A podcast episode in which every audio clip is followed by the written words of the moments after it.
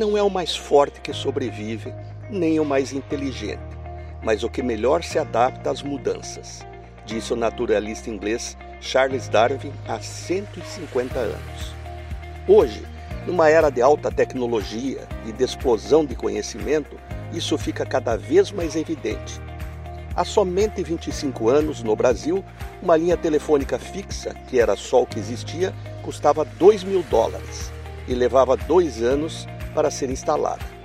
Não havia celular, nem internet, nem caixa eletrônico, nem comércio eletrônico, muito menos redes sociais. Como o mundo mudou. E a adaptabilidade é cada vez mais a chave do sucesso e o que vai separar profissionais protagonistas de coadjuvantes. Não digo que a modernidade é boa ou ruim, mas é a realidade.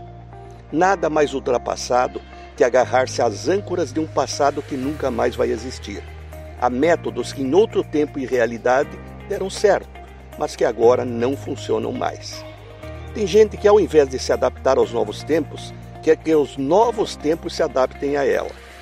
E é fácil reconhecê-las porque são aquelas que dizem: Ah, no meu tempo. Ah, no meu tempo não tinha tanta baixaria na televisão. Ah, no meu tempo as crianças eram mais educadas. Pode ser, mas as mudanças e os avanços sociais são inevitáveis. A evolução tecnológica irreversível e só nos resta nos adaptar e ajudar a melhorar o ambiente em que vivemos.